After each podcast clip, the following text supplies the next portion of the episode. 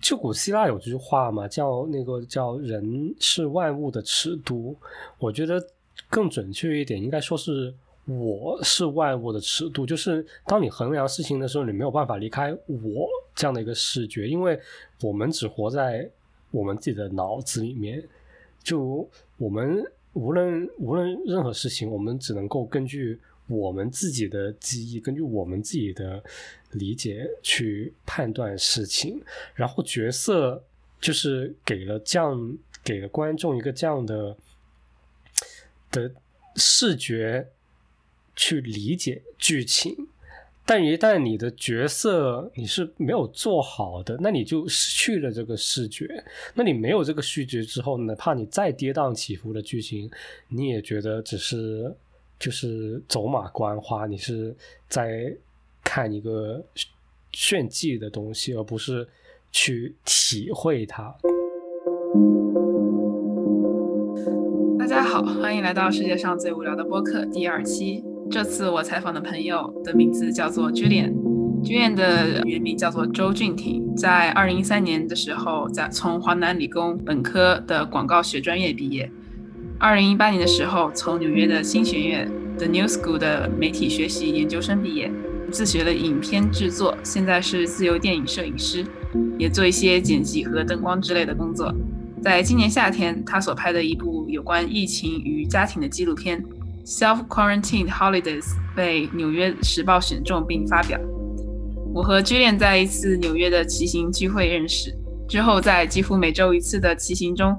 慢慢更加了解对方，觉得他真的很有意思，对电影与摄影都非常有想法，而且衣品也超级棒，让随行的我们望尘莫及。在介绍里面，我提到了就是 Julian 做了一个纪录片，你要不要谈一下做那个纪录片的原因？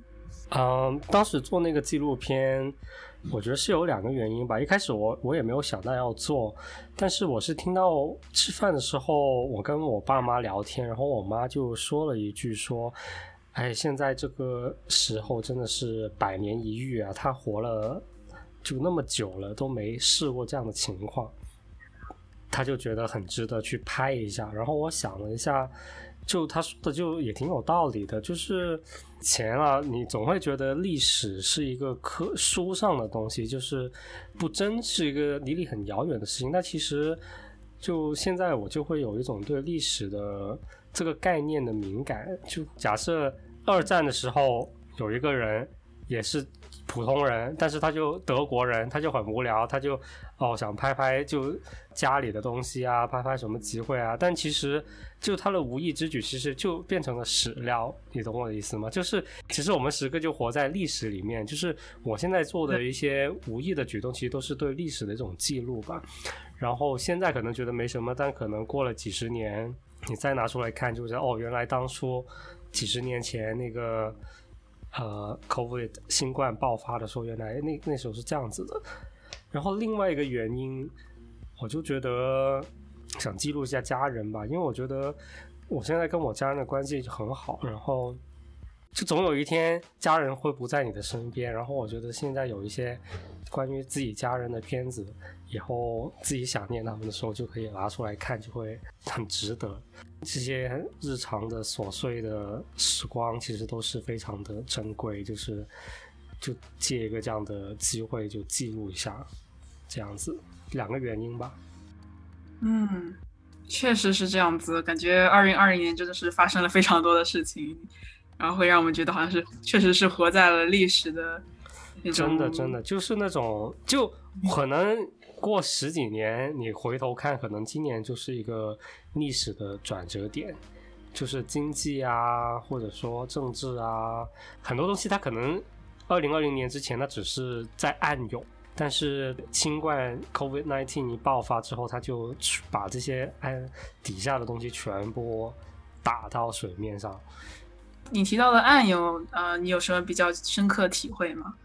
就比如说一些。例如美国就很常见那种反华的情绪啊，这种，我觉得之前没那么主流吧，就突然我怎么这么说吧？呃，刚才比较，我觉得主主要的按钮就是说那种保守的势力吧，就是那种就就是说，因为那我又是 gay，然后我又是 immigrant，因为 I'm 我是个 gay immigrant，然后其实就很多我的很多东西都会就触碰到这些。保守意识的那个敏感地带，然后以往你可能不会听到那么多这种声音，但今年就感觉这种声音特别的厉害，因为这个新冠突然又有反华，突然又有反移民，突然又有那个 travel ban，突然又有这种那种，就一下子就都出来了。那你自己的生活有受到什么样的影响吗？嗯，其实就跟大家差不多吧，就就隔离在家这样子，也没有说。什么特别的？那么就是回到之前你说的那个纪录片啊，你大概用了哪些就是镜头语言还有技巧？然后为什么会用到这些语言和技巧呢？其实我拍纪录片，我是比较偏向于那种 cinema verite 的方法。cinema verite 它是纪录片的一种。我作为呃电影人，其实我相当于。墙上的一只苍蝇，就是我一直是旁观的，不参与到整个事件里面，就是一种绝对的客观和真实，就纯粹作为一个观察者去拍摄这个事件，这个就叫呃 cinema verite。现在我们看到的纪录片，就很多那种坐下来的采访呀，各种那种就不是 cinema verite。cinema verite 它就只能，你就只能就在事件发生的时候去拍它。然后它不发生，你就不能去强迫它，你不能够，呃，强迫别人说出他的观点，你不能，呃，促使某些事情发生，你你只能做一个观察者，这种就是 cinema verite。然后我拍的这个纪录片也算是 cinema verite 吧，我就拍我家人在隔离的时候。就日常的生活呀，就去买市场买菜呀，或者跟我去那个派出所办身份证啊之类的各种事情，就是看这个隔离和这个新冠病毒如何影响到我们每日的生活这样子。嗯，那你刚刚说的那个 cinema verite，呃，是一种非常独特的类别。嗯，它也不能说独特吧，但是有些人就会偏向于这种类型的纪录片。我是喜欢 cinema verite，因为我觉得就坐下来采访实在太，也不是太假，就是太刻意了。我觉得我喜欢那种微妙的、很 subtle 的的语言，就无论是写作或者是电影或者是音乐，我都喜欢 subtlety，我喜欢微妙的东西，我喜欢日常的东西，所以我就。比较偏向于做 cinema verite，嗯嗯，为什么会喜欢这种微妙的东西呢？它会对你来说有什么特别重要的原因吗？我不知道，可能我可能我比较呃感性吧。我觉得感性的人就会喜欢这种微妙的东西吧，就是那种呃很中文的我都快忘记怎么讲，就很 nuanced，然后很 subtle。就很细腻的那种东西，就很细腻、很自然流露的那种东西，我会喜欢那种东西。嗯，如果你叫一个人坐下来，然后问一些问题，然后拍他，他其实就是怎么说，太过于太过于 staged。就当你把一个人放在那里，灯光照着他，对着他问问题、采访的时候，就你有一种是在。审问他的感觉，然后那个人会感受到很多压力，他会想说一些可能没那么由衷的话，就他可能会做出某种姿态，或者说呃说一些你想听到的东西。但如果你是做 cinema verite 的话，一切就是自然的、真实的。就我会喜欢那种在跟真实生活是有直接联系的东西，而不是那种被强迫。表达出来的观点，嗯，就有点像是因为当我们我们察觉到我们是在被观察着的时候，对对对，就对对对对，因为因为你被采访的时候，你就会感觉到你是被看着，被看着，你就会在表演，对吧？就就很正常的一个人类的心理反应，嗯，哎，这个说的非常好，明白了，是，所以你想要的是更加真实的情感。对的，就拍这个电影的时候，虽然当时我是拿 iPhone 拍的，因为我我是从纽约回国，当时想过年，然后身上就没有带任何的设备，就只有 iPhone，我就那我就当时就像呃，我就拿 iPhone 拍吧。然后，但后来我现在想起来，就是真的 iPhone 就就虽然我爸妈就是在镜头前面很自然，但我觉得用 iPhone 这么小的机器拍，就拉近了我跟他们的距离，也拉近了观众跟就我爸妈就角色角色的距离，因为它完全它太日常了，手机这个东西它不会给人那种大相机那种。被观察的压迫的感觉，就你在 iPhone 你之前面，你可以很自然的做你自己，但如果有个大相机对着它，你就可能 心里就会有点忌讳。就我觉得说 similarity，然后跟这个 iPhone 其实也真的是挺有关系的。就我现在想起来，嗯，确实是这样子。我觉得，因为 iPhone 其实是我们非常熟悉的那种拍摄设备。对，因为你每天都被 iPhone 对着，你就习惯了嘛。就你不是，但但如果我是拿这个大相机对着我爸妈，那可能他们就会有更多一些表演的成分，或者说就没那么自然吧。嗯，真的是这样子。就其实有时候反而你为了达到某种效果，其实设备并不是最重要的事情。对，我也不能这么说，设备是挺重要的，但是就是看怎样的。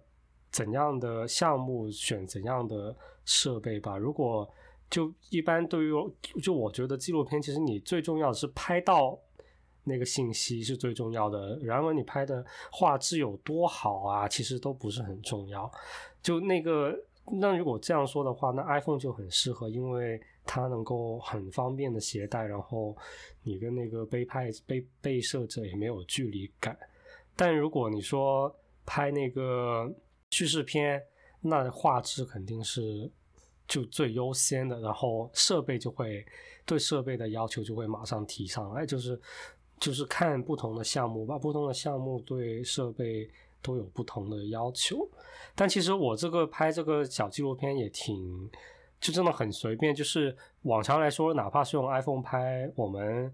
我们做就做这种制作的，一般也会要求声音是用好的。就是我也一般也会插一种那种外接的麦克风，但我这次真的什么都没有，我就麦克风都没有，我就用 iPhone 自己的麦克风，就真的是真的就是随便拍。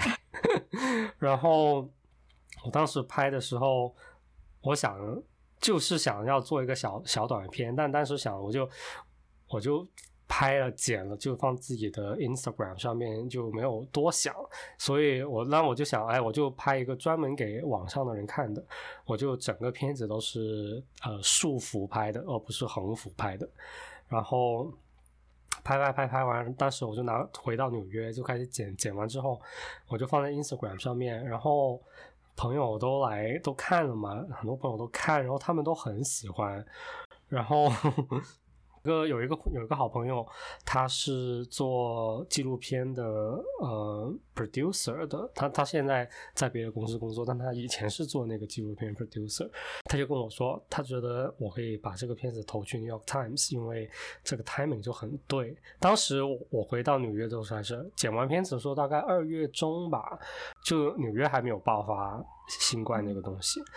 然后，所以就美国当时美国这边的读者或者说观众都是对这个隔离的情况是一无所知，就他们不知道隔离怎样的。然后我就投了，就反正就就在这。其实我我也觉得挺好看的，但没有想到当时没有想这么多。但投了之后，《New York Times》他们就说很喜欢，然后就要了，就然后三月初的时候就发表了。当时还蛮激动的，就第一次就上《New York Times》就是个蛮大的事情来的。是的。然后之前前两个月，然后 New York Times 的人又发了个 email 给我，他说想把我这个片子投去 Sundance，然后就问问叫我填那些资料。但其实对我来说，就我不会因为 Sundance 觉得很兴奋，因为这个片子我觉得其实能上 New York Times 对我来说已经是一个挺好的结局了。因为对我来说，这个片子更重要的是。被更多人看到，特别是美国人，把一个真实的中国还有中国新冠那种情况给更多的美国人看到，我觉得这是一个对我来说是更重要的事情，就是让这边的人意识到中国不是他们想象中那样的一个地方。嗯，就 New York Times 放在 New York Times 这个平台上就能够达到这个目的，就有最多人去看这个片子，这这对我来说就最重要的，就更多的人看到这个片子。然后 Sundance。其实那去 Sundance 我当然开心，但是对对这个片子来说，就去 Sundance 并不能为我带来更多的收益，就因为我是自己想做摄影、想做导演或者说编剧之类的，那这个纪录片并不能给我带来这方面的资源，因为它就是个时效性非常强的一个。短的纪录片，而且没有任何的摄影啊之类的那种门槛，所以对我来说，这个片子啊，这个片子进 Sundance 并不是一个特别重要的事情。就进了当然好，没进我也无所谓，因为这个片子对我来说已经就完满了，就结局就挺好的。嗯，啊，因为你刚刚提到进，就是它并不会对你的你的梦想产生特别大的效应。那要不要讲一下你的梦想是什么？哎，讲梦想这个其实蛮有意思的。我跟你讲，我小时候，我小时候的梦想啊，可能是去做画家。就最最开始的时候，就我小时候，我妈送我去那种少年宫，你知道吗？嗯，就有点像呃那种，哎，这边好像就那种艺术班。就少年宫就有很多什么艺术啊，各种各样的课程，然后你就可以去上。然后当时你还要爸妈还要早上什么六点钟去排队才给我报上名的那个画画班。就我小时候在少年宫学画画，就可能学了学了有七八年吧，学了蛮久的。然后当时当时老师都觉得我蛮有，我觉得老师都觉得我还蛮有天赋。但是后来，因为我，但是是后来到什么地方，我觉得自己不行了。是后来到了素描，就小时候那种玩玩那种涂涂画画，那是肯定是好玩的。但后来到了那种素描啊、速速写那种，就我就觉得自己不太行。就因为就因为速写跟素描，它对那个技术要求还是挺高的。然后我就我就觉得我自己好像没有办法 画到那种就。就很很好看的透视很好的那种技法，我就觉得我没有办法，然后后来我就没有再学了。然后那时候可能就是小时候就会觉得，当时我还呃磨磨那个叫什么临摹那个梵高那个向日葵，然后画画的还挺好的，现在看都觉得挺好的。然后小时候觉得，哎，以后就可以，以后梦想是当个画家，就好蠢啊！现在听起来就。就 这画家怎么赚钱就什么鬼？但但是以前是这样子的。然后高中的时候，后来就没有这种梦想了。但到了高中的时候，我看的那个库布里克的那个《二零零一太空漫游》，我不知道你看过没有？就看过看过没看过。然后当时我觉得哇，被这个片子震撼到了，觉得哎，以后想做个电影导演。但但当时也不知道电影导演是干嘛的，反正就觉得哦，这是库布里克的作品，他就是导演，他做这个作品好厉害，原来电影还可以拍成这样这样诗意、这样哲学、这样这样美、这样超前的，然后我就觉得哇，太好了，太厉害了，就以后自己也想当导演，拍种这样的片子，然后。然后现在就自己就在就在就在摸索了，就在开始拍自己的东西了。就就现在，但这是以前的梦想啊。现在的梦想，可我可能会觉得就是认认真真讲一个能够感动自己、感动到别人的故事吧。对我来说，这就是一个梦想。因为就讲一个好的故事，讲好一个好的故事，真的。挺难的，就感动到自己就是件蛮难的事情，然后你还要感动到别人，对我来说，对，这就是一个梦想了。当然，这个梦想也就你说很遥远，是也遥远，但你说呃近在眼前也是，就也是实现过，就自己也做过感动自己、感动别人的片子，就但但你总会有这种嗯。迫切感去讲下一个故事，就这样。你有这种迫切感去讲下一个好的故事，去讲好它，这就是下一个吧。下一个故事就是我的梦想，总会有下一个的。嗯啊，就是不断去，就不断的讲故事，不断找到好的故事，不断去讲，就就是我的梦想吧。我觉得，就你看人家什么斯皮尔伯格这种，他妈现在七十多岁还在拍，就没有停 没有停止的呀。就我觉得一个真的真的艺术家是没有没有停止的，就他可能不会拍出更好的作品，但是他也不会停下来。嗯，这我确实能感受到，非常多的大师就是。估计他们的愿望可能就是死在制作过程中。对呀，对呀，就因为可能对他们来说，就创作已经不是就不是一个工作，就是他们的一种本能，就他们活在这个世界上就是干这个事情的。就对他们来说，没有并没有退休这个概念，因为退休你干嘛呢？你没事干你就不行了呀。就就因为对他们来说，工作不是一个。置身事外的与他无关的事情，他的工作就是他的灵魂，就是他创作就是他的存在的意义，就你没有办法停下来的。可能我还没有到这种境界哦，但但我希望 会到那种境界。我我觉得你这就是你不是说想要继续拍下去这个想法，不就是已经是这种体现了吗？对呀，但但我太懒了，就是我是要整天都 push 自己才行。这个我觉得大家都是要复习自己。对啊，就是你会有那种 calling 吗？就是说一定想，呃，就是非这个这个工作不可的那种 calling 的感觉。嗯，使命感应该说是。使命感呀。嗯嗯，倒没有吧？我觉得我还挺随便的，但我只想做我自己喜欢做的事情，这样子。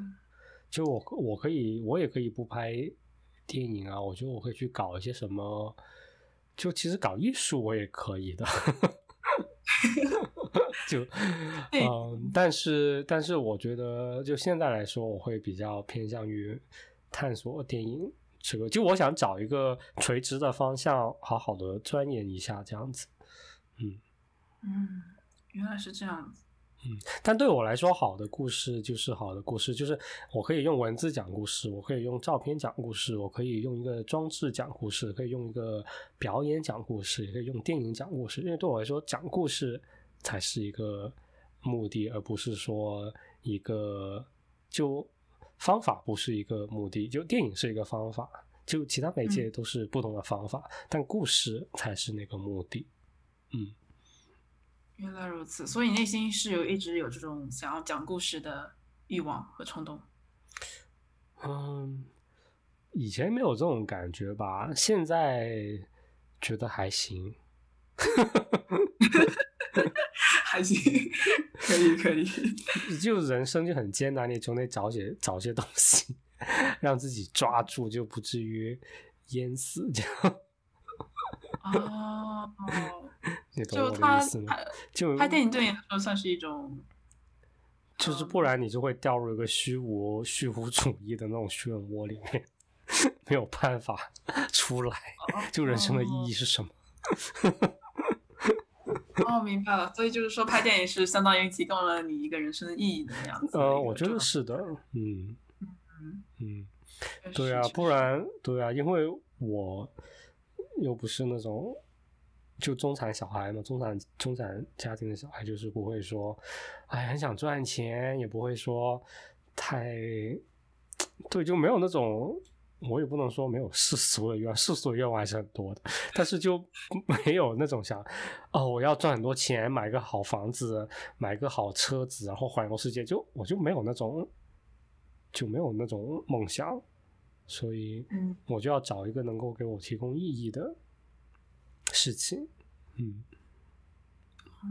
哎，讲讲到这个，我还，嗯，还讲讲一个讲个事情，就是，嗯，嗯，就之前前大概好几年了吧，然后我一直都没有办法看电影，就是看电影都就没有办法看下去，因为我在学校训练的时候。当时老师会叫我们做那种电影笔记，就是你一边看一个电影，一边拿个笔，然后你把你看到的每个场景、每一帧、每个镜头，你你都做笔记，就是就读书笔记啊。但是你是看电影的同时做笔记，就看电影同时同同时去分析这个电影的叙事，还有一些技术啊乱七八糟的东西。然后我就被这个这个练习搞的，就整个人就。没有办法好好看电影，就是我现在一看电影就马上开始进入那种分析状态，就非常的累，然后那种让你沉浸在故事里面的那种愉悦感都就好久都没有办法找回来，然后我就开始有点害怕看电影，然后。然后就最近就好了，这这是一个什么事情让我好了？其实就可能听众不知道。然后我们就是有一个共同的好友，然后我们有一次就大家约约约到约到我家，然后吃那个置换的蘑菇，然后结果有一个。有一个朋友，他当时就可能没有，他当时可能身体有点虚弱，然后吃那个东西，他就是没有准备好，然后当场就有点失控了，在尖叫，在我家尖叫，然后，然后反正那晚上就大家都受到了，每个人都多少有点心理创伤吧，然后就那个事情发生，就蘑菇事件发生之后呢，接下来一个星期，然后那个受伤的朋友。他就一直在讲这个事情，他一直找很多方法去重新讲这个事情，然后就就把自己的这种经历重新讲出来，然后他后来还盛装穿着盛装来到我家吃火锅，就是为了克服这个心理阴影。然后我当时就，当时我就被也不是被震撼到，当时我就觉得。被被被他这个一直去尝试去重新讲述这个经历的这个行为给启发到了，我就觉得，就重新点燃了我那种对讲故事的的欲望，就是我我会突然意识到，就他这样拼命去讲那个事情，就让我意识到，原来讲故事是一个这么嗯。therapeutic，然后一个这么，它其实是个蛮神圣的事情来的。就讲故事本身，这个行为就让我觉得讲故事是件很光荣的事情。然后，然后我意识到这个事情之后，我就觉得，就在看电影的时候，我就意识到，我还是要把自己重新投入去那个故事里面，就是讲故事的方法。拍摄的方法可以晚点再看，但是其实还是先让自己沉浸在那个故事里面，然后就感受到故事带给人的那种力量。呃，我懂，我懂，就有点类似于之前你被要求去分析电影，然后有点像是美食家吃东西时候必须得去分析成分、分析技巧，那就毫无乐趣可言。对呀，就就就没有乐趣可言。但是就有这么一个事情，突然让我意识到，讲故事真的很重要。就是怎么讲，其实是其次的，但是最重要的就是给讲出来，就去去回溯它，然后去去 digest 它所有的情绪，还有那种嗯东西。我就觉得故事这个东西真的是太厉害了。就然后我能够讲它，能够拍电影去讲故事，就是一个，就我不应该去逃避这个事情，我应该去正视它，这样。嗯嗯，不知道 make 不 make sense，就感觉说了一大堆，就剪辑的时候剪疯了，估计。剪辑的时候就是那个，剪辑的时候就是他很发疯那个表情，这个人到底在说什么？就是就突然发现，其实已已经被被你解构了的，或者是日常化的一些东西，突然发现他原来是在对，就是要重新把讲故事这个行为赋予了呃那种真实的生命力吧。就以前的话，你在解构讲故事的时候，你他就变得失去了那种活力了。但是，一旦你身边有个这样的人在做这样的事情，你突然就会觉得。啊，那个活力回来了，你感受到了那个那个那个力量，嗯，我觉得可能是这样子。就他这个事情激活了我心中的一些以前的那种热情，这样，嗯嗯，明白了。继续吧，我们下一个是什么呀？哦，好的，就是比如说回到之前你说的那个，说的做出过自己让自己感动的影片，就是应该是你之前你有提到过的一个叫《Little Boys》的一个影片，对吧？对，那个片子我真的蛮感动的，我当时，嗯，感动到了自己，并没有感动到别人。我自己，我跟你说，我做完那个片子，我自己看哭了。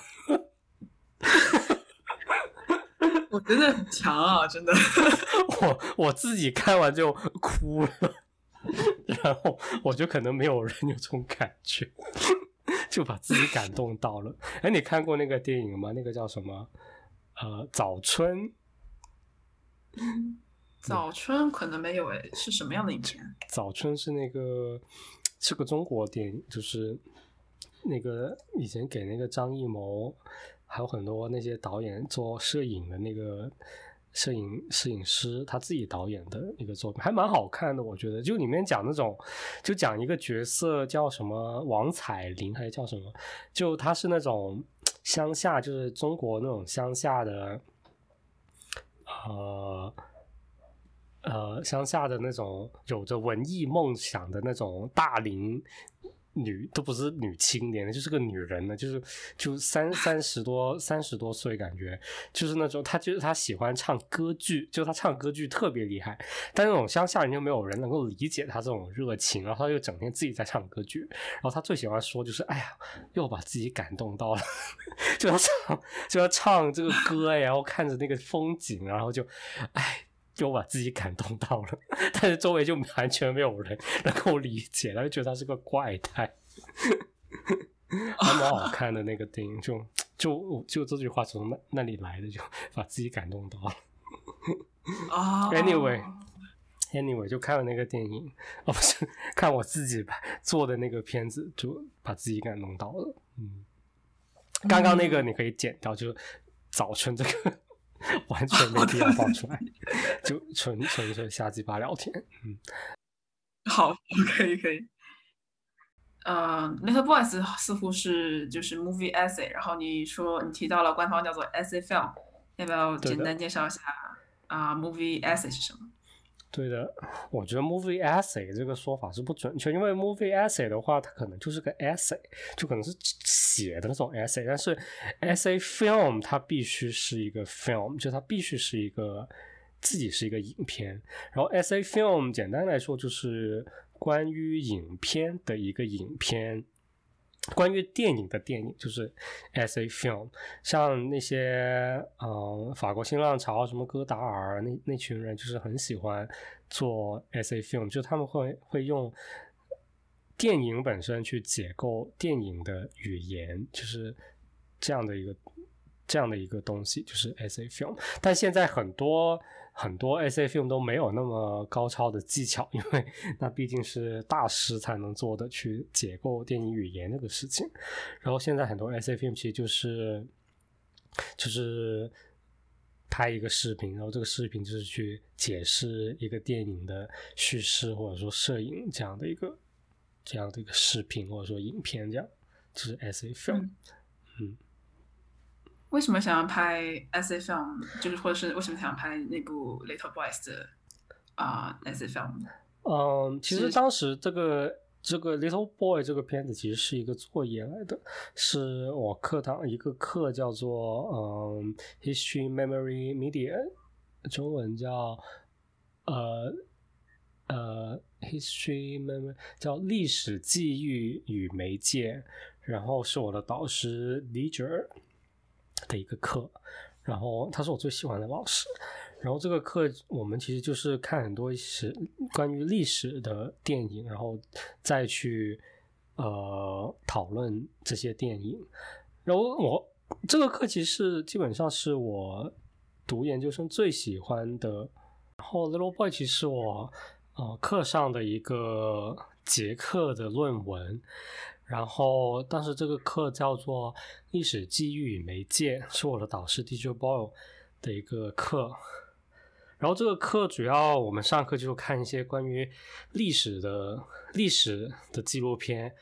然后这个历史呢是围绕着战争为主的，例如说，呃，它的基础是是那个大屠杀，二战的大屠杀，就是对犹太人的那个大屠杀，因为这个事情是被最多历史学家研究讨论过的事情，所以。这个是整个课的一个基础，就是个 foundation。然后我们必须要读很多关于大屠杀的呃纪录片的东西。然后有了这个基础之后，我们再去看别的事情，比如说我们我当们我们那时好像没有看到中国的饥荒，但是我们会有看到那个艾滋病啊，然后有看到那个。是哪里的那个阿根廷的那个阿根廷的那个独裁者的那个打仗的那个事情，然后我看到呃日本二战的时候被美国政府关起来那个集中营，然后就各种那种围绕以战争为中心的，也有疾病饥荒这个事情，就那种蛮惨的那种历史事件的电影，然后看完之后课上我们就讨论那些电影。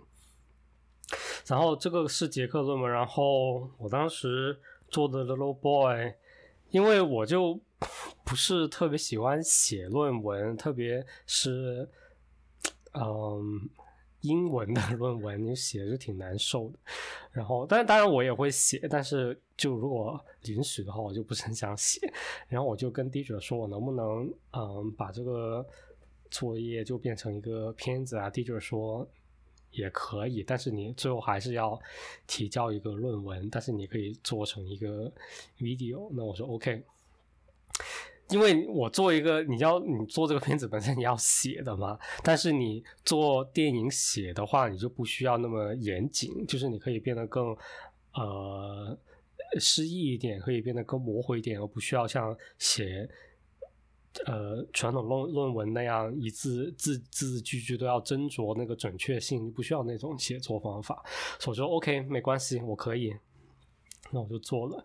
然后当时让我感兴趣的是，我来到美国之后，发现这边没有什么人看日本的少年漫画，就不像我在国内。其实你说起看什么漫画，我身边的人都看过，什么《救民公办》呀，什么《火影》啊，就大家都看过。但来到这边，你就觉得跟这边的人就好脱节。这边都没看过那些漫画，很少人看过。这边就看那种有美美国漫画，就什么蜘蛛侠、超人那种。然后我当时就留意到了，就是日本的少年漫画，就我把范围缩小到少年少年漫画这个很窄的区域，因为除了少年漫，还有很多其他。各式各样的漫画，但是因为这是我主要看的，也是我觉得这也是日本最主流的一个呃流派吧。少年漫画就市场占有额度，我觉得算是比较大的主流的那种那种吧。我我这个倒没研究过，但我觉得是哦。啊，然后然后我就就把它缩小到少年漫画这个上面。然后少年漫日本少年漫画的叙事跟美国。英雄主义漫画的叙事是完全不一样的。就日本少年漫画里面的主角呢，就总是那种出身贫寒、很弱，要么就有病，要么就就反正就贼弱的一个一个角色。就比如就就你看最最经典的什么呃火影啊，或者更老的吧，更老的有什么呀？嗯。更老有什么？或者说，就阿童木吧，或者阿童木就本来他不是个人吗？人不行了，还快还死还是干嘛才改造成机器人啊之类的？然后，哎，这个例子好像不是很好，因为自己没怎么看过阿童木。没事。火，但但其实就就很普遍的，就就说，哎，就是说火影嘛，火影说火影又怎样了？我就要说火影。没问题。嗯，就不 OK。你看少年漫画里面，就比如说火影啊，或者说其他的哆啦 A 梦啊、民工漫什么，呃死神就之类的乱七八糟的，哪怕是现在最火的《鬼灭之刃》吧。然后他们那种角色就是一出来就特别的弱，就是没有什么力量，并不强，然后就是要一直一直变强，一直一直变强，然后最后就会变成大家都认可的那个强者，就社会中的强者。但是美国英雄主义漫画是完全不一样，它是相反。的那个角色天生就是神力的，蜘蛛侠就被咬了基因突变就超能力了，呃，超人就是外星人，就是就是这么强，就无厘头的。然后什么蝙蝠侠就是就家产万贯，就是 就衣食无忧，就就就美国漫画里面是从来没有这种弱从弱变强的这个概念的，就是然后我就很好奇这种。不同的主流叙事背后跟国家的历史之间的关系，然后《Little Boy》就是关于这个事情的。然后我做《Little Boy》的时候，还有另外一个原因，就是我很好奇，那既然。美国没有人读日本漫画，对吧？那为什么中国那么多人读日本的漫画呢？又为什么为什么中日本漫画这个叙事会在中国有这么强烈的市场呢？就我当时有很有对这个问题也也很好奇，然后我就做了《Robo Boy》这个这个作品，然后。当时我做完很多研究之后，就觉得日本这种少年漫画的叙事，其实反映了日本二战之后一个普遍的社会的民族的一个心理状态，就是他是一个败者，他是很弱的，他是被被原子弹轰炸过了。而有个有趣的事实是，当时炸日本的其中一个原子弹就叫 Little Boy。然后啊，对，然后就就他为什么这个片子叫 Little Boy，是因为。这个这些少年漫画里面的角色就总是一个 little boy，就总是一个小男孩，这这看着他成长这样子，所以这个片子叫 little boy。然后，嗯，然后，对，然后里面还有少年漫，就这些漫画里面还很流行一些非常符号的东西，比如说那种大爆炸呀，比如说那种。爆炸之后的毁灭之后的重生呀，然后那种呃好与坏之间的转化呀，还有这些少年漫画里面对武器啊、邪恶这种呃东西的观察跟理解，其实都跟战后的战后的整个日本是蛮有关系的。还有对原子弹也是挺有关系的，就是都是一个侧面反映了。日本这个国家在这个现代史里面的一个状态，我觉得当时是这样的，嗯，一个结结不是结论，这就是当时这样的一个最后呈现的一个论文吧，嗯嗯，为什么想要去拍《Little Boys》这样的题材呢？我刚不是说了吗？哦。确确实就是他跟自己就自身就是 对哦哦对对对哦刚刚说了对刚刚说那个然后我我后来是觉得就是就日本就日本的年轻当时啊当时日本的年轻的一代人他们普遍就是有种被禁言的感觉就是因为他是一个战败国然后他被美国殖民虽然他们美国不会说是殖民那其实那就是殖民。然后被美国文化入侵，然后他们失去了很多话语权。然后我觉得，就这种柔弱变强的这种叙事，就符合他们一个在这种战败战败的环境下面自强的这种心理的那种需求。就他需要这种叙事去啊安安慰抚慰自己这样子，就需要发泄，他需要发泄这种叙事，然后。我觉得中国人啊喜欢这个叙事也是有类似的原因的。就虽然说，呃，我们没有战败或没有怎样，但中国的年轻人其实也是受到很多呃，怎么说呢？中国的年轻人也是失去了话语话语权的这样的一代人。就是我们成长到。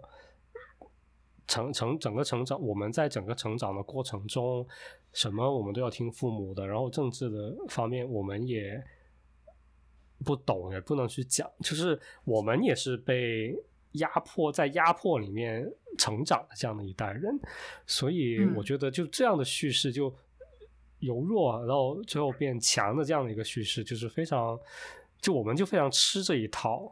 嗯，但是你反观美国人，他就完全不一样。美国人他的需求就是不一样，因为他没有这种战败啊，没有这种历史的负担，没有这种嗯父权社会或者说传统社会的这种呃压力。他们强调的就是解放，就是自由，所以他们的那个漫画的叙事就是。天生就是强强大，然后一直打打打打打打，就总是最强的，就是这样子。嗯，确实，感觉好像美国的年轻人也会更加自信。对哦，但是你知道吗？在美国，怎样的人喜欢看日本漫画呢？如果你去纽约的那个日本漫画书店，里面全是黑人跟拉丁人。这好像也能够。我跟你说，最喜欢看日本漫画的美国人都是有色人种，或者就是那种看上去很 loser 的白人。这。对，真的，真的，真的，真的，就就你一看就是那种矮矮啊、胖胖，然后戴个眼镜啊，然后就那种白人，就男生，就一看就很不很不受人喜欢的这种男生，他就会去喜欢看这种日本的漫画。就是真真的，这个读者群是真的，我我还蛮坚信我这个结论的，就是这个叙事就是就是就是适合这，就他就是被压迫人，就是他就吃吃这一套故事，嗯。是的，嗯，因为被压迫，所以才能在这些漫画里面找到一些慰藉。对，因为因为因为你你去读那个英雄主义，你没有感觉，因为那个人就这么强，就是你完全没有感受到那种，就就为什么我一开始就这样子，就你没有没有办法感受到那种快乐，对你没有办法带入那个角色，就就你一个。底层的人就是你没有办法带入去一个中产白人的主角的这种英雄这种套路里面，嗯，确实，呃，就岔开一下话题，我就不知道为什么想到一拳超人。那像他这种算是就是日本的非常强的那种主角吗？你说，你说，你再说一遍。啊，就是比如说像那种一拳超人啊，一拳就可以制敌。我觉得这是一个改变耶，因为。因为就最近，我是留意到这样的一个趋势，就最近有各种各样，就就这个少年漫画的叙事变得更多样化了。就是他呃开始有这种像一拳超人啊，或者说 Overlord 啊，或者说别的一些作品，就主角就天生就是无敌，就他的设定就是无敌，他都不不是超人那种，超人那种，超人那种就是他虽然是。天生就很厉害，但是他还是有很多劲敌出现。但是像一拳超人欧沃罗都是完全没劲敌，就是无敌，他就是两个字无敌。然后整个整个作品就是在诠释他怎样无敌。就 我觉得这种非常，我觉得其实他看上去非常的反这种传统的少年叙事，但是暗地下我是觉得他是也是迎合了这种。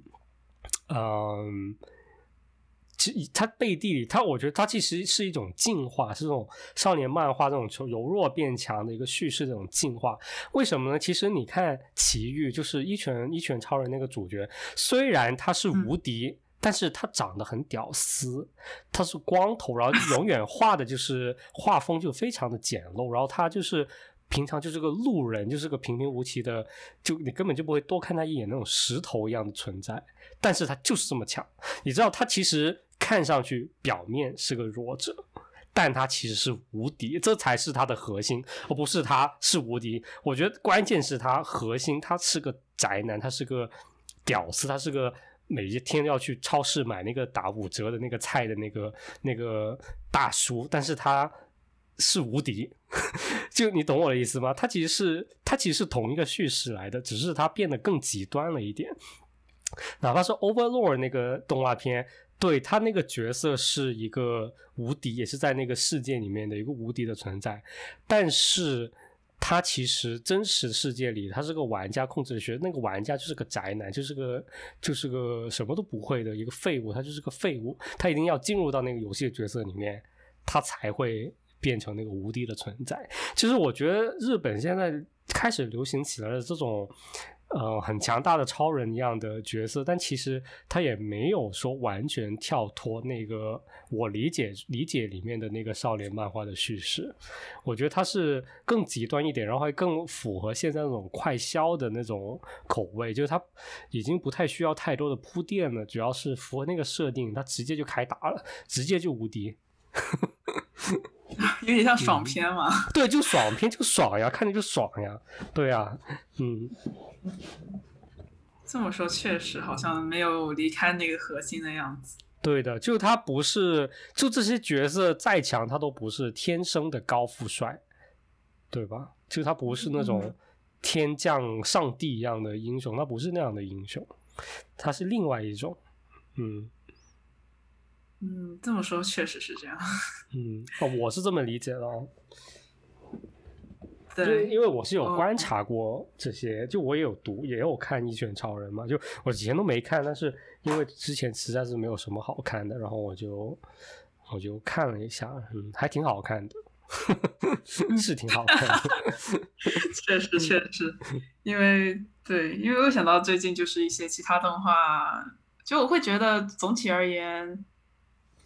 嗯，哦，感觉有点跑题，因为刚刚我就自辩了一下，因为我本来想提到一些比较有趣的电影，然后因为像美国那样英雄式的套路，其实也是我有时会让我觉得有些无聊吧。然后，嗯，然后就想到一些别的动画，嗯，就更加偏向剧情一些，更加真实的一些，嗯，对，就有点跑题了，可能。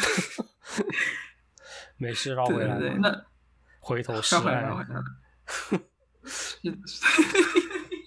没错没错，啊，对，那那个 Little Boys 为什么会让你觉得很感动？哦，Little Boys，嗯，哎呀，你现在问我都不太记得了。就我就觉得，啊，我就看到最后，因为我在那个片子最后，我放了一些呃历史画面嘛，然后。就联想到，就怎么说，就看完那个片子就特别有历史感，就是就理解到了，就你从一个历史的维度去理解自己作为一个个体的，在这个历史面前的那种，嗯，无力感也好，嗯，那种命中注定的感觉也好，就是你体会到那种历史的感觉，然后就哎感慨呀，就是。就是那种 对那种诗人那样，就做完诗就要哭一下，对，就就就那种感觉嘛，嗯，就你觉得这些伴随自己成长的东西，然后到最后，其实你再通过这些东西去回顾一下你自己所成长的这个环境，怎样塑造自己这个事情，就挺感慨的，嗯。确实是这样。那那你从小到大的经历有会有带入，会有让人你感觉到代入的地方吗？感觉到什么？啊，有代入的地方。代入什么意思啊？嗯，就是比如说少年漫画这些啊情节啊，会让你觉得，或者是整体的历史。其实我以前最喜欢的，哎，这个又跑题了，不说不说了。嗯说吧说吧说吧，没有我说我我我说我以前最喜欢的作品是哆啦 A 梦。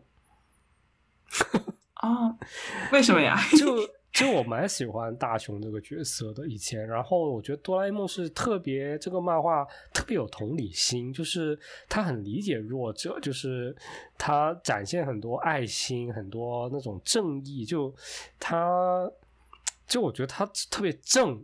哆啦 A 梦这个作品就没有太多的那种复杂的或者说黑暗的东西，然后对爱啊、友情啊什么的理解都都很就很好。我觉得的呈现就是，我觉得就我以前就觉得，我如果我有个有个孩子，我就小时候我就要给他读，我就要让他读哆啦 A 梦，就是让他就是教教他三观这样子。就我觉得哆啦 A 梦的那个三观就特别正，就我特别喜欢。就而且它里面很多很细腻的那种感情，就很多他们穿越时光啊，什么看到以前的妈妈呀，看到什么未来的。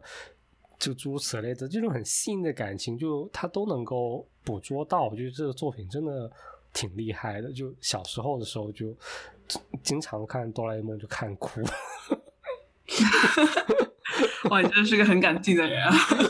就我最记得我看小大熊与小恐龙，我就哭了，就哭了好多次。就是大熊与小恐龙。哦，这个是个什么样的故事来着？就是他在，就他挖到了一个，就他在家后院挖到了一个化石嘛，然后他用那个布把它把那个恐龙蛋回到过去，就变成那个恐龙孵出来了。然后后来他发现他养不了，然后。然后他就说，他就要把这个恐龙送回去，那个就古古代，然后穿回去了，然后就历经各种艰险，然后这个恐龙就不想离开他，就他已经养就已经养惯了嘛，就对大雄产生了感情，然后大雄最后就很不舍得，这样就就他知道，就他很想让这个恐龙在现代跟他一起。就变老，但是他没有办法怎么送回古代，就是就就那种时时间旅行的那种忧伤，你知道吗？就他最后就只能挥挥手，就跟这个小恐龙就告别，就只能把它留在古代，就就就他就只就你知道他留在古代，他就是要要那样死去，但是就没有办法，就只能够把它留在那里，让他回归自己的世界，这样就是嗯，就你不能够。逆转自然，因为现代就是不适合恐龙生存的。真的是太让人伤心了。然后最后离别的时候，我就哭了，就是他跟小恐龙告别，在那个夕阳里面，然后小恐龙就跟着自己的同族就游泳，这样游走在远方消失，这样。天呐，这倒这真的是就是有些事情明明感情牵挂这么深，但却因为各种客观原因不能够对啊继续下去。哎，反正我当时就很喜欢哆啦 A 梦，对，就这样。哎，但跑题，我我觉得这些你都可以不剪进去。哎，我觉得 挺好。哆啦 A 梦，我觉得大家 大家都不是很想听。没有啊，我觉得不一定非要就是真的很切实主题啊，就是我觉得这种地方就是我觉得很可爱啊。哎，我小时候还经常问我奶奶要钱，然后那要钱我就去买哆啦 A 梦漫画。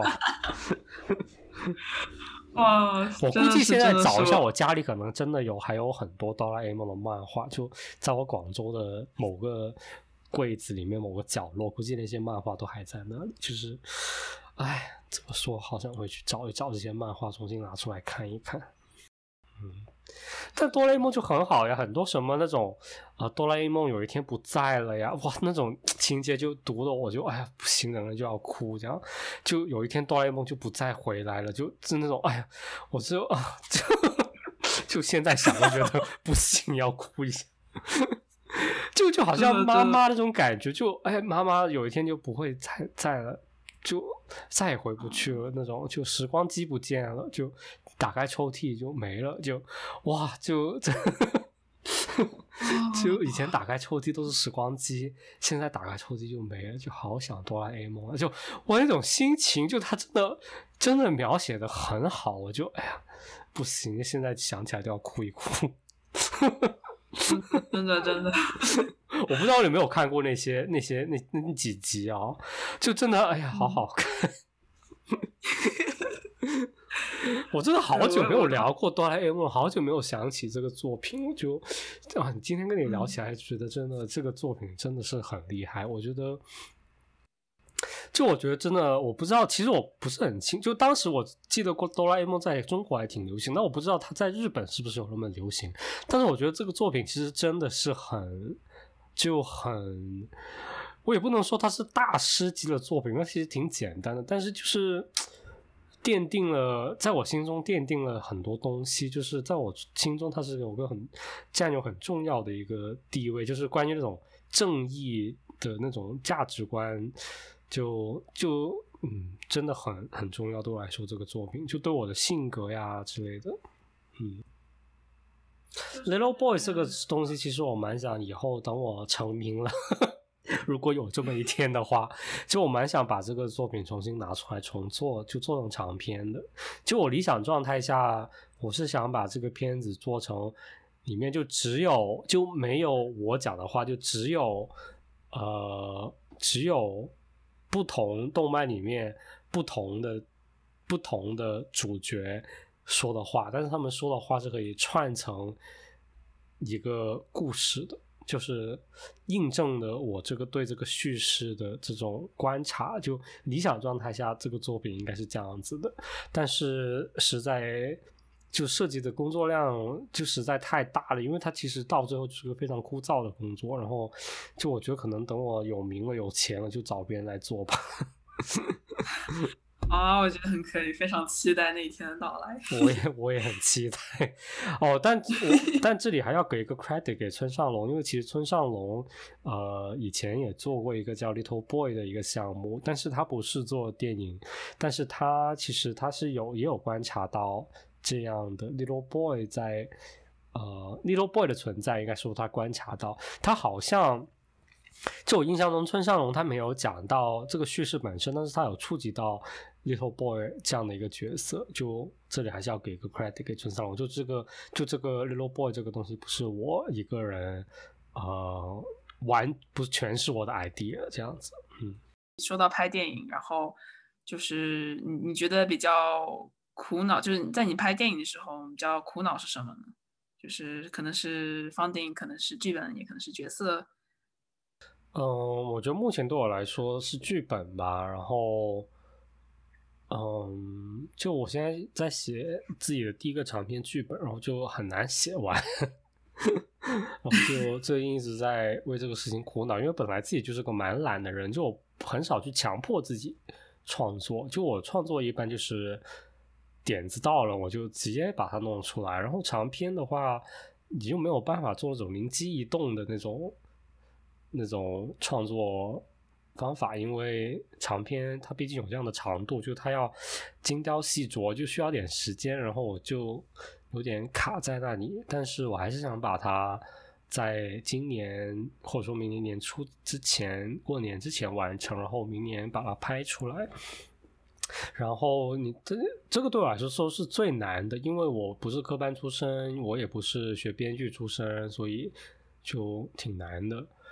加上我的性格，这种自我放任的性格，嗯，但说 funding 啊，呃什么的，其实我觉得还好，因为我现在目前自己做的片子都没有什么成本，就真的，就我觉得在纽约一个好地方，就你总是可以找到别人，呃志同道合的一些小伙伴来帮你。免费或者说很低价格的在帮你做事情，然后我自己拍的片子很多，就可能我就给一些补贴给演员，然后帮啊所有小伙伴报销一下车费，报一下大家伙食，然后欢愉一点的话还会给大家一些钱，但是基本上也不是很多，所以我拍片其实没有怎样花钱，然后我也不是。科班学摄影、学打光出身，所以东西都很多东西都从简，或者说我就只看画面，画面我喜欢就 OK 了，所以预算都很低。然后长片的话，我预算也很低，就是低到那种呃，我可以问家里借一些钱这样子就可以 cover 掉，就不会说嗯，我要拍那种呃一百万人民币啊那种就没有那种。就你想想，毕赣拍路边野餐也就二十万嘛，就是所以我觉得这个钱是可以拍一个长片的。嗯，确实是这样子，就是就你控制嘛，就是 location 控制，一切都在控制之内的话，你我觉得不太需要那么多钱。嗯，而且我自己可以做摄影，我有自己的设备，那又省钱了。就是，就就如果你你只你是编，你只是编剧或导演的话，你要请别人拍，那你还要请摄影，还要租设备，那是最贵的呀。你摄影，我算人家收你最便宜那种学生价吧，就两百块一天，三百块一天。那你拍个二十天，那也六千了耶。就就只是摄 影哎，而且还不包他的车费，不包他的伙食。就但我自己拍，我就直接省掉这笔钱了。我可能可以找个人来帮我掌控一下相机，就帮我摁一下呃拍摄帮我看一下对焦什么的。但是我自己做 DP 的话，我就可以省掉这笔钱。嗯嗯，那这么说确实是这样子。那那对你来说，一个剧本里面，就你说写剧本是最难的，然后你觉得是具体是哪种难点，哪方面很难？除了自己的那个自立问题以外，我觉得就是把这个角色塑造完整吧，就是把角色的社会背景、家庭背景、教育背景都想清楚，然后把这个角色的性格都想清楚。我觉得这是最难的，因为因为可能有一些你想要的，excuse me。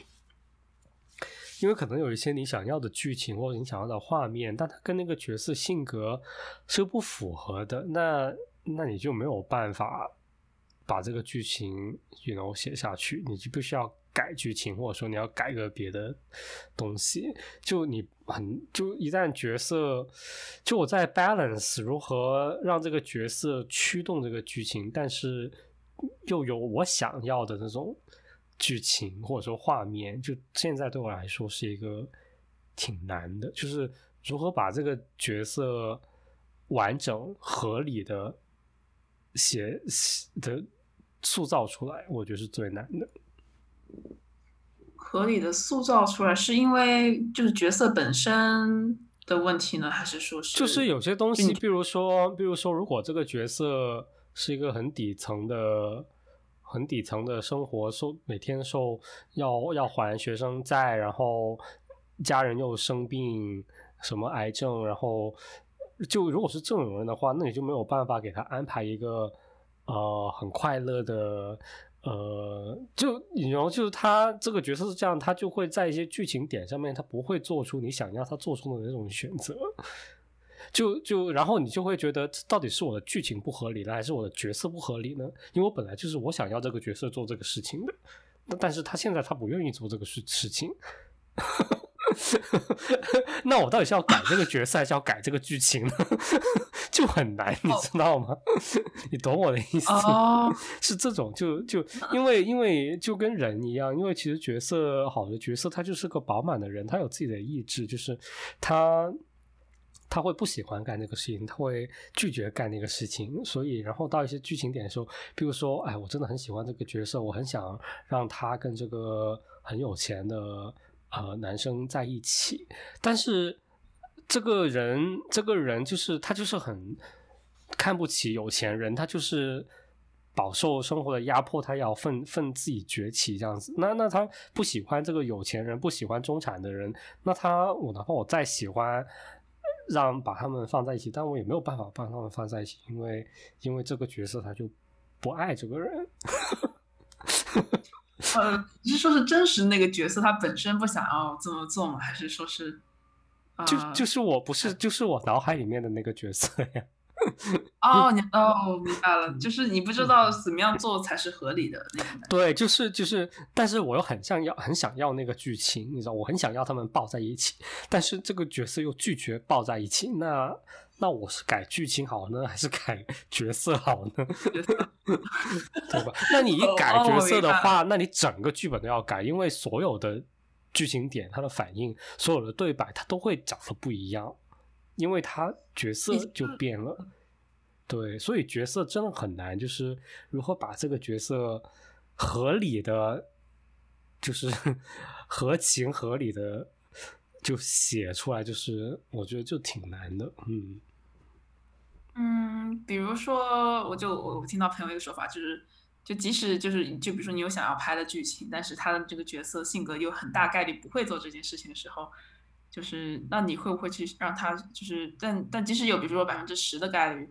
你会选择让那个角色如果做那个比较稍微极端一点的百分之十那个概率的话，会影响到可信度之类的问题。如果如果我真的有那么喜欢那个剧情点，那么喜欢那个画面、那个场景，那我可能会看看能不能在前面加一些小小的铺垫，然后让他这个角色做这个选择会更 make sense 一点。就我还是不会做那种硬塞那种。我觉得我是不会的，但我觉得其实电影也没有什么法则可言，就是也有人这样做，就是可能效果也会挺好的，就出乎观众意料这样子，就就也也可以吧。我觉得其实没有，就只是个人选择的问题吧。我觉得就只是编剧的个人选择。嗯，确实是这样。那那你觉得一个一个角色，他有可能会突然改变嘛？就是说。即使在现实中吧，就是现实中也有可能呀，就发生些什么事件，它就会突然改变啊。就人都是记忆塑造的嘛，你有些新的记忆，那个影响冲击力有够大的话，人就会改变呀。嗯，确实是这样。然后就看那个那个冲击力的那个事件是否是。对啊，但其实人生大事不非那三件嘛，就是爱、生、死，就是三件事。嗯，要么爱，要么生，要么死，就是人生就这三件大事情，就没有别的了，就这样子，就就就是会影响，会改变你性格，改变你的人生观，就这三件事。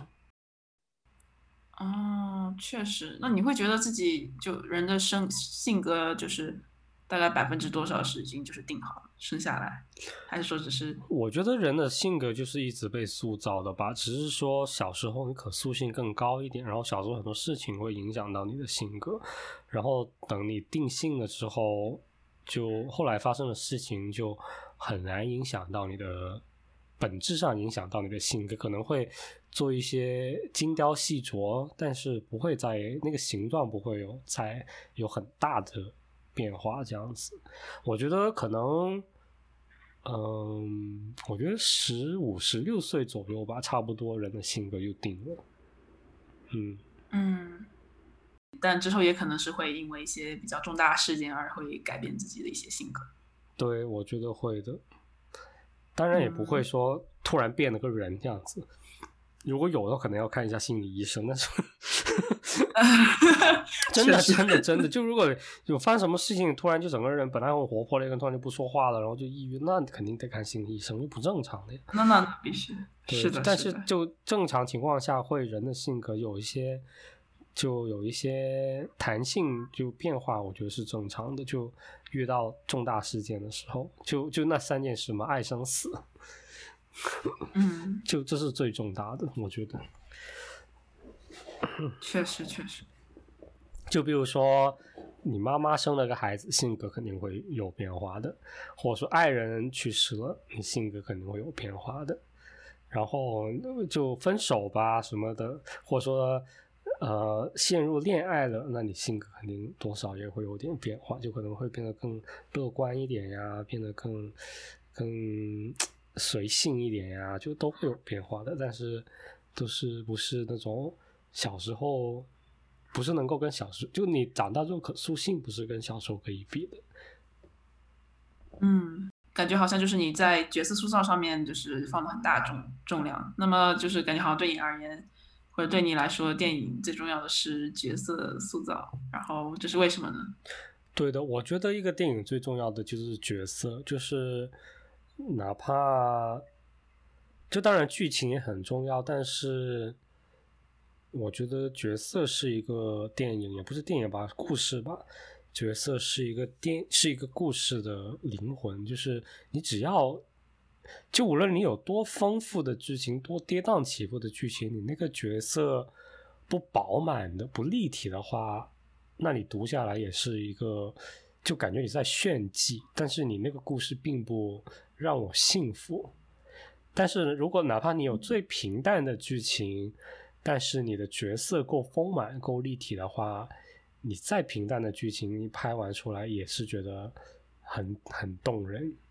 我觉得角色是一个故事的最最最最灵魂的地方。我觉得。就古希腊有句话嘛，叫那个叫“人是万物的尺度”。我觉得更准确一点，应该说是“我是万物的尺度”。就是当你衡量事情的时候，你没有办法离开我这样的一个视觉，因为我们只活在我们自己的脑子里面。就我们无论无论任何事情，我们只能够根据我们自己的记忆，根据我们自己的理解去判断事情，然后角色就是给了这样给了观众一个这样的的视觉去理解剧情。但一旦你的角色你是没有做好的，那你就失去了这个视觉。那你没有这个视觉之后，哪怕你再跌宕起伏的剧情，你也觉得只是就是走马观花，你是在看一个炫技的东西，而不是去体会它，而不是去体会这些情节。所以我觉得，对，就是角色永远都是故事里面最重要的。嗯，嗯，确实感觉因为毕竟我们是，真的很好，真的真的可以可以高光一下。这今晚讲的最最顺的这一段，感觉刚刚那段不用剪辑，直接扔进去。对，真的不用，对，可以直接直接用。对对，我觉得你那点就说的特别好。我觉得就是我是衡量万物的尺度，就是。毕竟我们局限于人类，我们局限于人类的一些情感、一些经验、一些体验，所以可能会自然而然的去带入，呃，带入到角色里面，或者是去感受那些角色，就相当于一种镜像的感觉吧。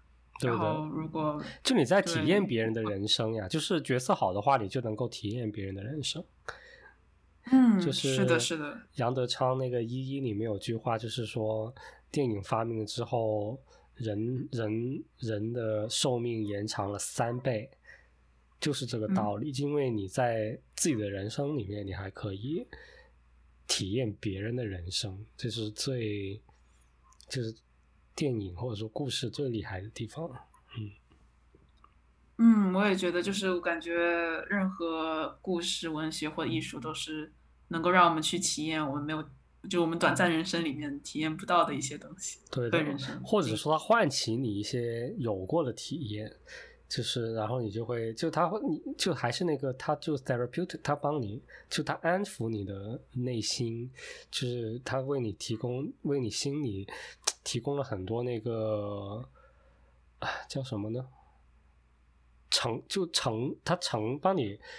就你，你可能你自己没有办法承受住那个生命的重量，但是你有故事之后，你就突然之间你的承重能力就是 加就就厉害了一点，这样可以承受更多的重量。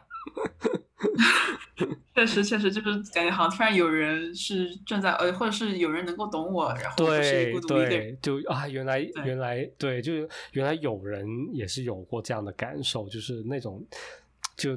故事对，嗯，对，是的，是的，我觉得这可能就是故事的力量吧。就是我们一直以来都是靠叙事、靠共同想象建造成一个个社群。对啊，因为人就人最最想解决的就是寂寞的问题嘛，就是 人就是 害怕寂寞。那其实你听别人的故事，你是跟别人。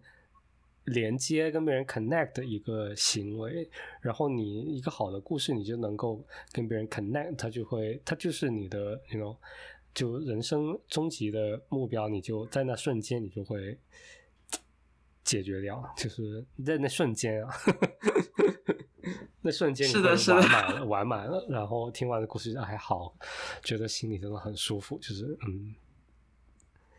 也不一定舒服，也可能是很难受。但是那瞬间，你是你有那种那种连接的感觉，你就觉得自己不再是一个人这样子。对对对，我觉得连接感是非常重要的，就对我们而言。就是我我也有时候也是会看了电影之后，会突然觉得，嗯，就是有一些烦恼就是会自动消失掉。对的，对的，对，嗯。那呃，因为你是在做电影嘛，所以你会有就是感到就是平时会有会感到辛苦的地方吗？因为比如说，因为你是自由职业，然后可能可能收入会像那种嗯那种很光鲜亮丽的职业那样特别呃那样稳定，就会有什么具体小事会让你觉得有些呃难过呢？倒也没有哎，辛苦还好吧？我觉得，因为其实毕竟，因为这是个 creative 的工作，就是个创作，也是在生产。Excuse me，嗯，然后就哪怕再辛苦，就你弄完之后，你还是有个成果可以看到，而且你这个成果是有观众的。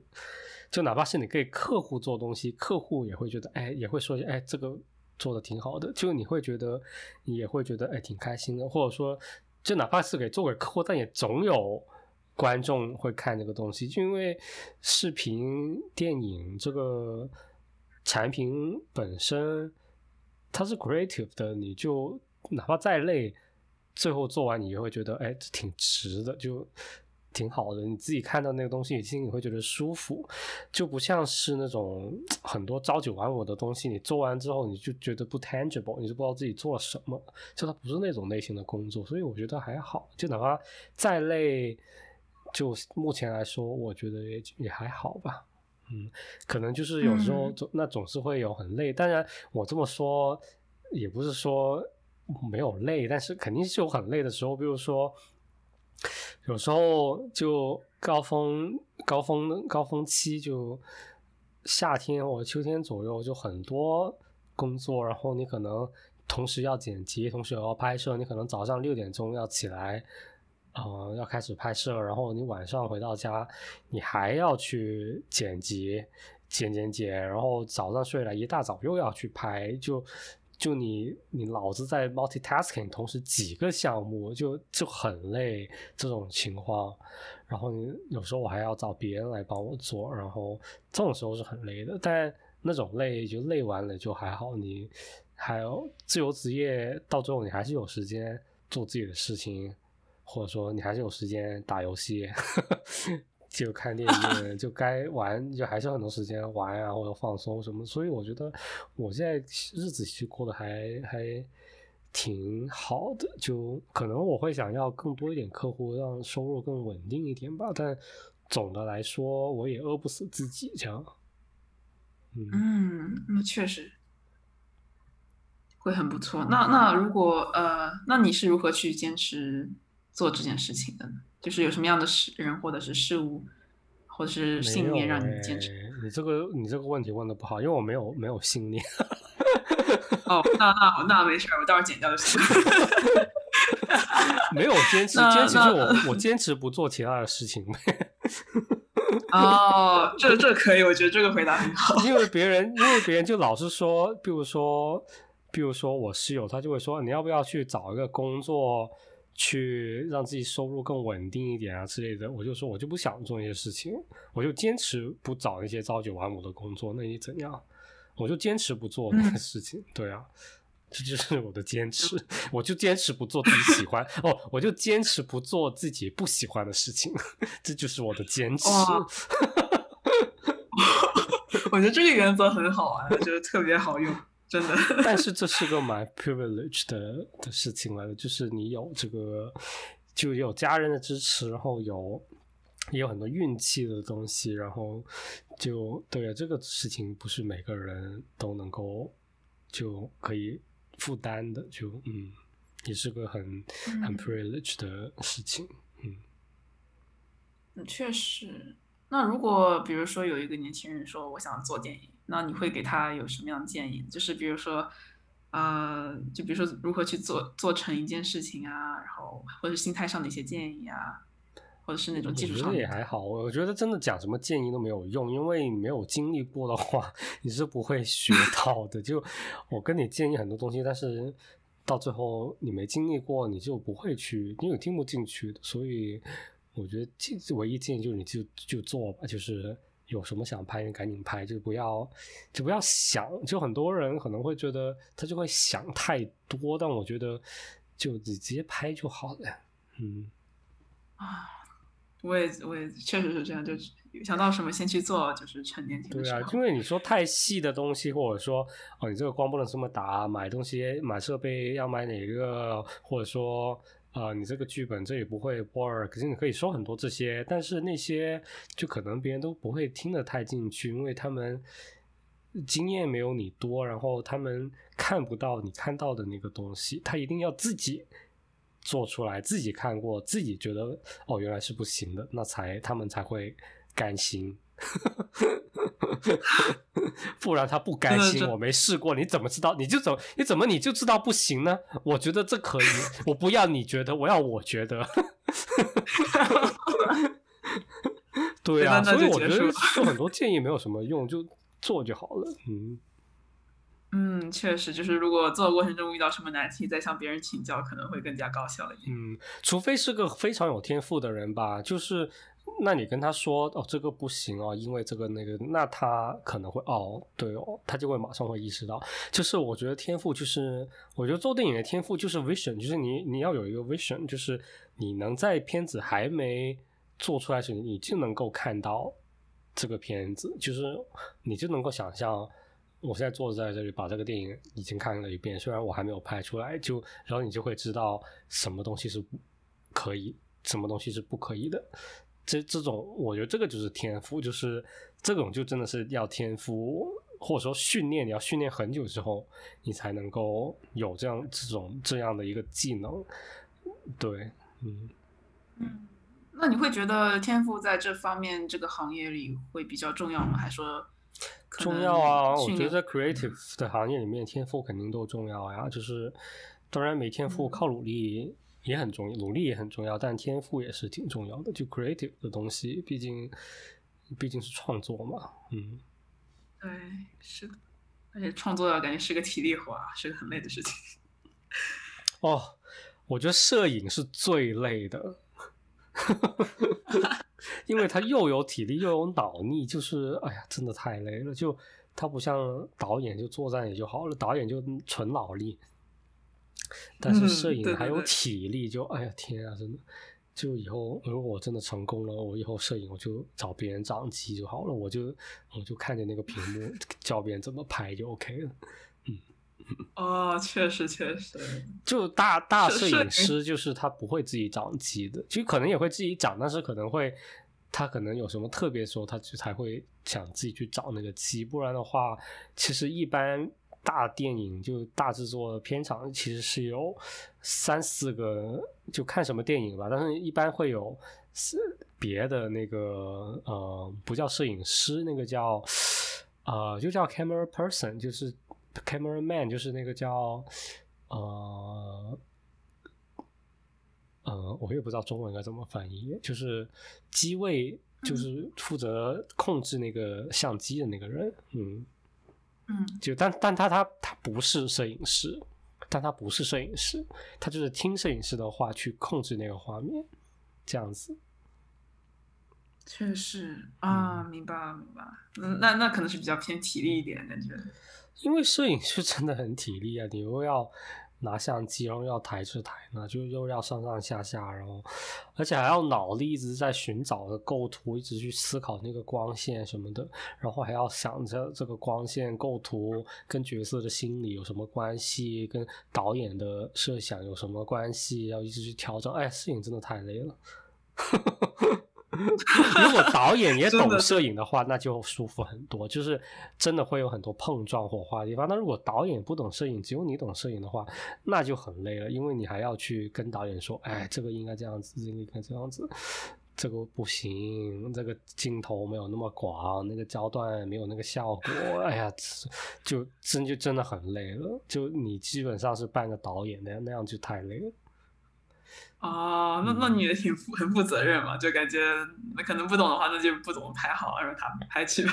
那肯定呀，因为我拍东西，我也想拍的好看，我也想就拍的好看，放在自己的网站上面，就拍的好也是我的呀，对吧？嗯，我不是拿了钱就随便那种，而且你拍的好了，就是别人会一直在找你，就是他也会给别人推荐，就是。毕竟这是你的你自己的东西，你是你的创作的一部分，嗯。啊，确实就是 reputation 那种。对，因为特别是我们这种小成本的制作，就是因为人就那么几个，所以你负责的东西就会很多，然后，然后你的责任就会特别重，就是就不像大片场，就是。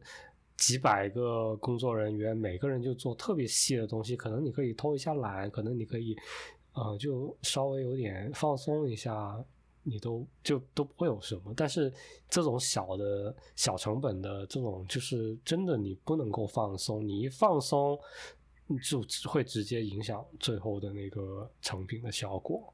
嗯嗯，的确是这样。那呃，如果就是你也提到，就是说。就是你要 build up 你的 reputation，然后就是会有更多人来找你。那平时就是找片子的话，就是要依靠这种就是口口相传的形式呢，还是就是口口相传的呀？当然，我也会想再找一些，就是网上啊，或者说哪里找一些项目，也找到过。但是，哎，因为你知道，这种小的、小的、小成本的制作，很多都是。他们自己个人想做的作品，就他没有成一个呃成型的一个模式，他没有赚钱，所以也没有一个大的资本在后面支持，资金在支持着，所以就哪怕找我找到的一些独立的项目，但也不会，就他们不会有后续的再来找我，因为他们自己可能也就做这一两次就没了。嗯，就就我说的是。短片电影就叙事的那种啊，就客户的东西就不一样。客户的东西肯定会一直都有会来找我，但是就讲故事啊、剧情这种，就是我目前还是有，就还在起步阶段吧。因为其实我毕业也就两年，然后在这个圈子，纽约这个圈子其实混的也就两年，然后现在又有这个疫情，然后我也本身也不是一个特别爱社交的人，所以就。挺慢的，但是就慢慢来呗。反正我的目标是讲讲好故事，就是想拍自己的东西。所以别人的东西有肯定最好，就能把别人好的剧本拍出来肯定最好。没有的话，我我其实也不急，因为我有自己的东西可以做。嗯。感觉好像讲很多就是关于导演的事情，就是很想再探索下，就是你自己私人生活吗？我觉得私人生活还 不是不还，我不是很想说太多。我就哎，因为我不知道谁会听，就很难说。你要不这个播客以后火了，大家都来听，那我出名了怎么办？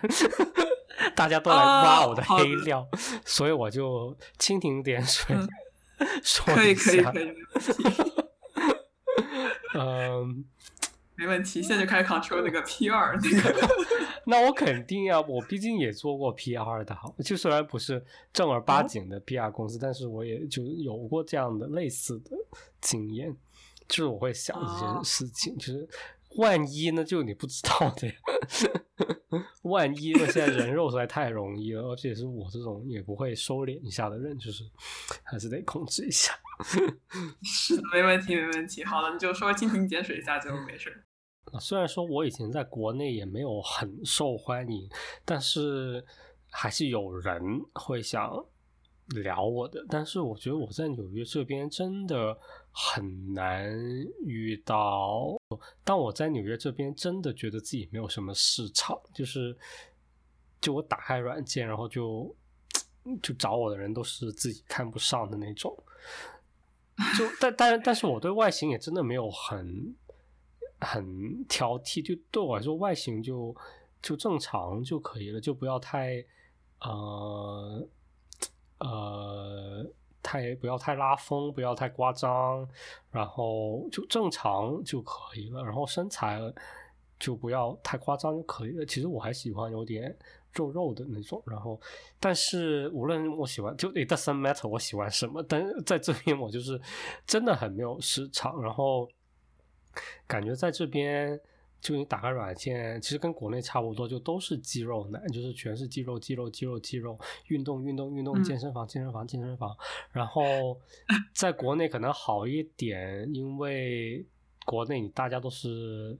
都是同一个肤色的人，但是你在这边就真的只有最受欢迎的就是白人，然后你还不是白人，然后，然后对啊，就啊就没有市场，不行，也不是黑人，黑人也受欢迎吧？我觉得，然后就亚洲人就真的不行，然后亚洲人，亚洲人他们可能喜欢的脸是那种特别亚洲的脸，你知道吗？就是那种可能长长的呀，然后单眼皮啊，就长得特别亚洲的那种亚洲脸，你知道吗？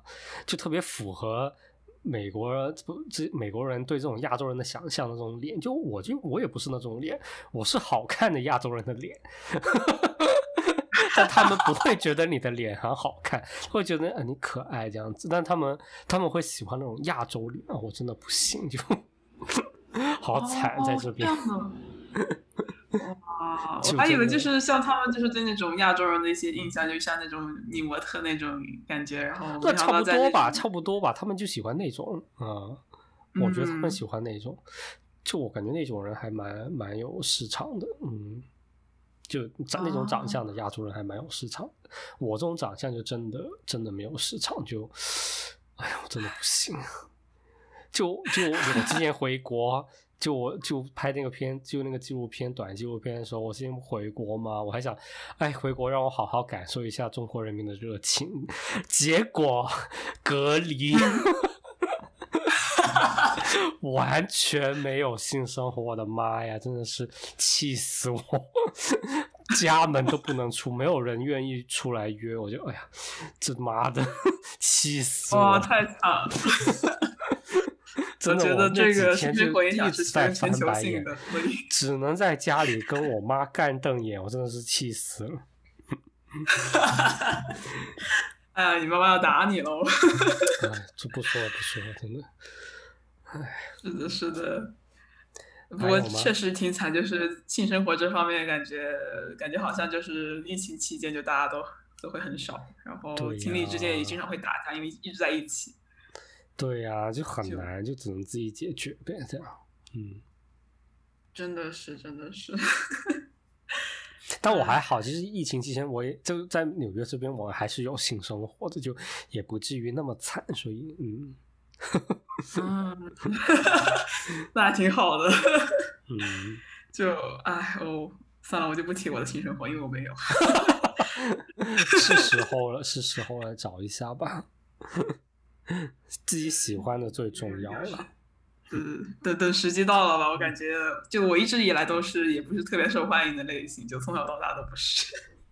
啊，所以就慢慢来呗，有的有的。那你对感情会有什么样期待呢？我觉得我就想，哎，我就很向往那种艺术家情侣啊，就是大家携手并进，一起做作品呀，就我就很向往那种生活。啊，我喜欢那种，嗯，或者说，或者说那种，呃，就是我觉得彼此要对彼此都有启发才行。嗯嗯，对我需要那种感情，就是。我对精神上要求其实挺挺多的，很很饥渴，就是精神上。啊，我懂，我懂，我懂，真的就是就很需要那种，就是能够互相成长、互相互相就是帮助对方成长那种。对啊，对啊，对啊。对对对，我觉我觉得这也是非常重要的一点，是的，对我来说也是。啊，我还挺想知道，就是你那个可攻可受那点的，可以提吗？啊，可攻可受，嗯，对啊，就是你你想知道什么就可攻可受呗，就你可以干别人，可以被别人干，就就这样了。哦，对，我还以为就是这种角色是很难翻转的，结果其实很常见的嘛，就没有，我跟你说很多一就是 top 或者说攻，就很多他们不愿意做。零就是怕痛嘛，就有什么就是怕痛嘛，没什么的呀。或者说，我知道 gay 圈的厌女情节是情节是非常重的，就很多人就觉得你做 bottom 就是就是你是女生那种感觉，然后就是你就是弱方，你就是那个娇嗲的那种呃女性化的角色，然后 gay 圈就是 gay 就喜欢那种很男子气概很强的那种男人，所以很多。攻他们就会很拒绝去做 bottom，因为他们觉得我才不要当零，你知道，就是，哎，反正那种厌女情节非常的重，我觉得这也是很多人不愿意，很多攻不愿意做受的原因。但其实，你做做做零也很爽的呀，就如果如果是好是好的话，比你做攻爽多了，好吧？嗯。嗯，确实就是会真的会有那种前列腺高潮之类的吗？啊，就被操射呀，就是。哦，嗯，这真的可以，可以，呃，应该可以吧？可以啊，真的可以，我就可以啊，我是可以的。哦，但是，但是，就真的要是是就是要 compatible 才行，因为因为就因为我局部也很脆弱，然后就很容易流血，我所以就是就是我对就是 size，然后那个对方的。呃，技巧啊什么的，就是要蛮 compatible 才行。是我太大那种，我真的不行，就是就我要死的那种感觉，就是。但是如果是是 compatible 的话，那做零肯定是更爽的。嗯，原来是这样。嗯，因因为做零那种就那种快感是没有办法，就没有办法。哎呀，很难形容。好的，确实我也不能体会，但我我尽量那个。但你知道男就男生他不是有个前列腺吗？是在肛门，你正着肛门进去就有个前列腺。其实你做零就做瘦，你的快感就是他一直在摩擦你的那个前列腺，然后你一摩擦的就会你就会高潮。然后你知道，如果你去医院。医生或者说护士要帮你取精的话，他就是要把手伸进去你的那个前列腺，然后一按你就会射的，就是那么爽，就是一按你就要射，就是 就你没有办法不射，它就是那么有效，就比你在那里撸啊撸撸半天就是厉害多了，就因为它那个刺激真的很厉害，就是一按就啊就不行。哦，原来是这样，对，是这样子的。所以我有时候不理解女生也要肛交，因为很多男生都想跟女生肛交，我就觉得女生肛交会有快感吗？因为女生没有，女生是有前列腺的吗？我不知道，女生好像是没有前列腺，应该没有吧？对啊，女生好像没有前列腺那个说法，所以就如果女生肛交，可能真的只会痛吧？我也不知道。对对对对对，我也觉得是这样子。稍等一下，我把那个 WeChat 给关一下，等一下啊，因为他刚刚那个。OK，嗯，对对对，所以我觉得，那你适应肛交，我觉得可能就没什么快感吧。可能我 理论上是应该是比较少，这实际上我也不知道，可能有人也很快感这样，I don't know。嗯，对，有有可能，不过知道了很多呃，就是冷知识吧，可能就对我我们来说是冷知识，毕竟那个是前列腺按摩这个，我还是第一次听说过？就是我我有听说过，但我没想到就是取经就是靠那个前列腺按摩达成，这这点我嗯，对对对，你其实肛交就是前列腺按摩呀，但是你得按摩的对才行，就是很容易就按摩不对就很难受。啊，明白了，确实。还有什么别的吗？哦，其他就是一些比较我我觉得挺感兴趣，就是有一段时间你不是喜欢他那个照片，然后那个滤镜是那个闪闪光发光的那种照片，就是很些那个滤镜就是一个，但是那个是真的滤镜，那个就是一个镜子放在相机前面的。哦，那个不是软件来的，这个是这个真的是镜子。哦，真的，那个是真的滤镜。哦，对，那个是真的滤镜。啊，那个滤镜就是一个星星滤镜，就是所有的光直射进去的光都会变成星星的形，就变成那个四角还是六角的那个星星的形状。嗯，对对对，我我还我没想到，就是这种是比较最近才有，还是以前就有了？以前就有的，以前就一直都有的。嗯，只是比较少人用，因为它还蛮夸张的那个效果。嗯。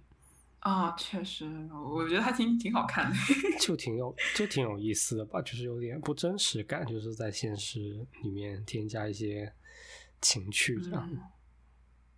确实确实，然后就啊，关于拍照为什么好看，什么技巧，我觉得这可能得自己学，可能。对，这个 这个没有办法，没办法教。但审美这种东西，就是教了的话，你就很。